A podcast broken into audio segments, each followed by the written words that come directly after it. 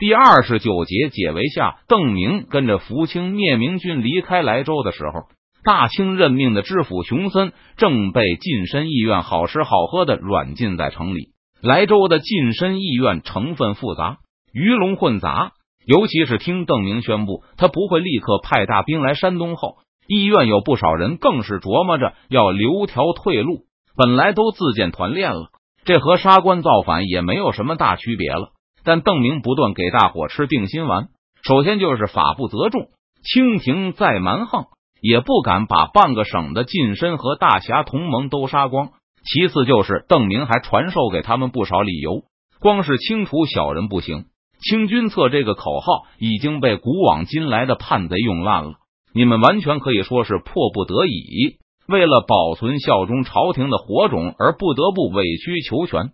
邓明估计，随着福清灭明军的不断壮大，迟早近身议会会意识到，他们根本不用怕山东总督。不过现在还是需要继续给那些墙头草壮胆，毕竟现在近身议院里的墙头草还是大多数。只要全胶东的近身都参加议院了，那清廷就会大赦，不然胶东这个地方就无法统治了。但如果你们心慈手软，让一大批近身得以置身度外。那清廷就找得到帮他维持统治的助手，你们被赦免的机会就会小很多。邓明的鼓吹让更多的近身横下一条心，要把每一个邻居都拉进议院来。这样做不但壮大了近身议院的实力，而且也让他们的党派更加复杂。不但没法把高云轩这些邓明特意培养的军官踢出胶东的福清灭明军，反倒要极力拉拢他们。等关系混熟了。高云轩等人应该也能在议院中找到自己的同盟，因为大家都惦着在邓明撤兵后接受清廷的招安，所以现在大家也不敢把事情做绝，更不会有人挑头说要杀熊森熊知府。一开始还有人担心这会导致邓明的不满，但邓明却慷慨大度的表示，他不会质疑莱州议院的决定，这是他们山东人的内政。三堵墙的军官对邓明的决定也有疑问。虽然邓明保证过要尊敬莱州的近身意愿，但熊森等人是清廷的正式官员，而且杀了他还能起到投名状的作用。不错，这确实是一个很好的投名状。不过近身们也很清楚这点，他们肯定会竭力把自己撇清。我要是强行让他们参与，多半会激起反抗和不满，而且不换管而换不均。要是有几个人沾上血洗不干净了。他们和那些没沾上血的就不是一家人了。其他人也会琢磨着把他们献出去，给清廷当下台的台阶。不行，我希望他们福祸与共，要倒霉谁都别想跑，这样他们才能合作的更好。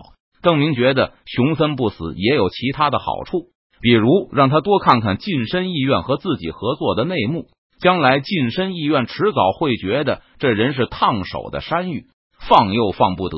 杀也杀不得，还有最后一点，要是我想杀熊森，说不定立刻就会有人去向他买好，说不定还会协助他出逃，来为自己赢取清廷的赏识。而现在我不杀熊森，这些墙头草就没有买好清廷的机会。嗯，不错，一会儿我要贴个榜文，宣布我有意赦免熊森，想劝说他为我效力。熊森将来肯定也会利用这个为自己脸上贴金。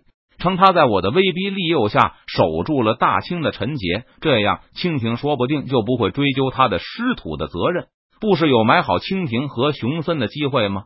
我先把路都走了，让近身们无路可走。因为邓明和近身意愿各有算计，所以熊森和其他知县都得到了不错的待遇。被俘后，没有一个人被处死。在进入登州府后，福清灭明军包围了县城。做的第一件事就是威逼拉拢本地的近身参加议院。虽然对熊知府为首的外地流官很客气，但对于本地妄图独善其身的近身，福清灭明军可是一点不客气。山东近身之间本来就有千丝万缕的关系，一般都会找到他的世交、同窗，甚至是老师去劝说。大部分近身扛不住人情加威胁，就此加入了议院。向福清大业提供粮饷和兵源，但有时也会碰上那么一两个顽固分子，说什么也不肯和大伙共患难。这个时候，福灭明军就会按照在莱州的老办法，把这个家伙抓起来公审他的通邓罪行。如果这个时候该人幡然悔悟，还是可以进入医院的。有两三个刺头就是在这种情况下哭哭啼啼的宣布支持福清大业。在福清大军敲锣打鼓的护送着他们头戴金花、骑着高头大马回家时，他们往往还在痛哭。不过福清灭明军对此视而不见。医院里的人大都是过来人，他们把这称之为喜极而泣。当上议员后。还会给他们家里挂上一个忠君爱国、福清灭明的大匾额。谁敢在夜里偷偷摘下来，那就是现行通邓犯。在裹挟近身入伙方面，近身意愿是做的越来越纯熟了。但是有两个不开眼的死硬分子，在公堂上依然高呼着“誓死不从贼”。被污蔑为贼的近身意愿同仁当然大怒，把两个叛贼都拖出去砍头。其中一个在刽子手面前时。仍在大喊着：“吾今日不愧大清，不愧皇上！”这个私通邓明的叛贼被处死后，近身意愿把他的家产都充作军需，所有人甚至包括他的朋友和亲戚，都冲着无头的尸体吐了一口痰。这丧尽天良的家伙，居然想独善其身，靠出卖大伙的性命来向清廷要好，真是死有余辜！自打去年的年中以来。崖山上的于七所部就一直度日如年。位于接官亭的于七大庄园被劫书给烧了，这可是当时山东乃至全中国最大的私人别墅。康亲王见到接官亭于家庄园的规模后，吓了一跳，因为这个庄园居然比他的亲王府还要富丽堂皇。接官亭在向东，就是崖山山区，方圆七八百里。于七和他的同盟藏身其中。被康亲王大军驱赶入山的义军高达十几万人，其中固然有不少是于七的朋友，但更多的是周围的百姓，还有一些没有功名的小地主以及他们的佃户。见到崖山山区的地形复杂，而且逾期经营了多年，防备十分坚固，杰叔和鄂必龙就放弃了强攻的念头。他们命令军队环绕崖山，在各条通道上都设立了营寨岗哨。然后把周围的侠客、山贼、农民、百姓驱赶进入崖山山区。每次有大批民众被清军赶来时，岗哨就放开一条路让他们进山，然后再关闭通道，不允许他们离开。虽然于七很有钱，也事先储备了不少粮食，但十几万百姓加上他们的亲属，能在一年内就把于七的储备吃个精光。虽然康亲王在江南告警后离开。但余下的清军依旧不折不扣的执行着康亲王的部署，严守崖山周围的通道，不允许任何人活着离开。在看到大批难民涌入后，余期的一些盟友就意识到了威胁，一些人主张坚决驱赶，绝不允许他们靠近山寨。更有一些山贼主张干脆把百姓杀了吃肉，就当是清军给赶两脚羊来了。等清军意识到他们的奸计不能得逞后，也就不会继续赶人来，那样清军就还是需要强攻崖山，或是提出议和的条件。于其在起义后一直优柔寡断，在这个问题上也没有表现出足够的残忍。他不但没吃老百姓，而且还接纳他们进入山寨，提供给他们必要的口粮。那时祖泽普也参与围山，发现于七的行动后，这个和父亲一起守过锦州的宿将哈哈大笑。恭喜康亲王叛贼不足虑，并源源不断的把更多的百姓驱赶入崖山地区。今天，张定南、张大侠带着弟子们巡视防区。杰叔离开山东以后，兵力不足的清军没有驱赶更多的百姓进山，让逾期的崩溃来的晚了一些。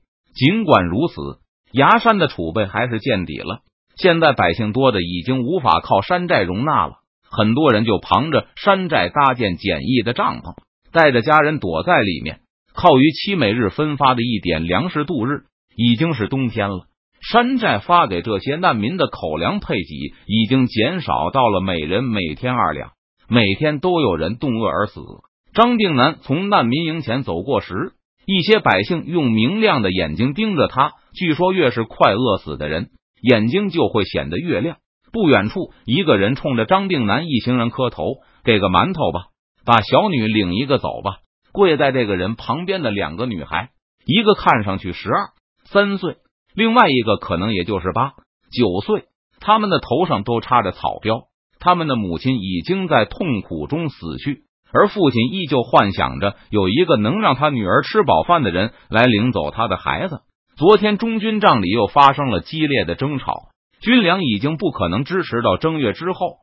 很多山贼都强烈的要求于大侠停止给难民供应粮食。